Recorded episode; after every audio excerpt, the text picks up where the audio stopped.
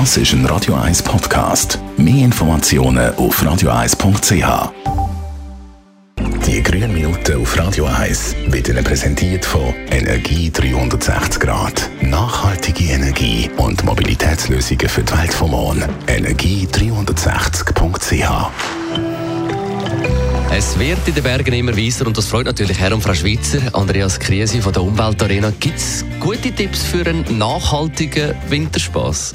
Ja klar, also für die Anreise kann man mit der Bahn oder mit dem Bus anreisen.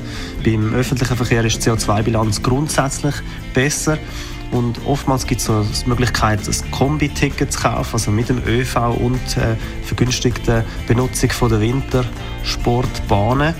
Und wer dann in abgelegenere Gebiete geht, der kann auch mit dem Auto fahren, sollte aber dann äh, Fahrgemeinschaften bilden. Auf was kann man so achten für nachhaltige Wintersportferien? Ja, auch bei der Wintersportausrüstung kann man sich auf die Nachhaltigkeit achten. Man sollte sich gerade als erstes fragen, braucht es überhaupt eine neue Ausrüstung oder tut es die bestehende auch noch ein weiteres Jahr? Jetzt gerade bei Kleidern, wo man nur wenige Tage bis wenige Wochen im Jahr braucht, lohnt es sich, dass man sie austragen wenn es aber trotzdem neue Jacken, neue Hosen oder neue Händchen sein dann sollte man sich darauf achten, dass die umweltfreundlich und fair hergestellt werden und dass sie das entsprechende Label drauf haben und aus recycelbaren Materialien hergestellt worden sind. Abschließend noch ein Tipp? Ja, zum Abschluss habe ich noch den folgenden Tipp. Reisen bedeutet immer auch einen größeren Energiebedarf. Und damit sich dann die 1, 2, 300 Kilometer auch gelohnt haben, sollte man auch eine ganze Woche an diesem Ort verbringen.